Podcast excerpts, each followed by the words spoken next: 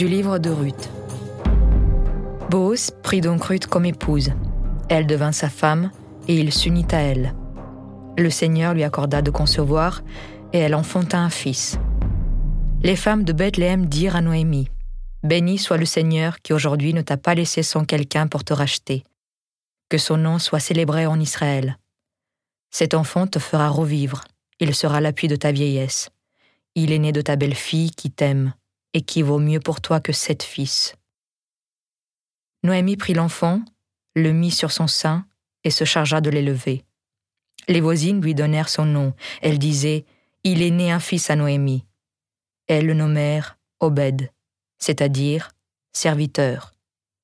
Ce fut le père de Jessé, qui fut le père de David. Voici la descendance de Pérès. Pérès engendra Esron. Esron engendra Ram.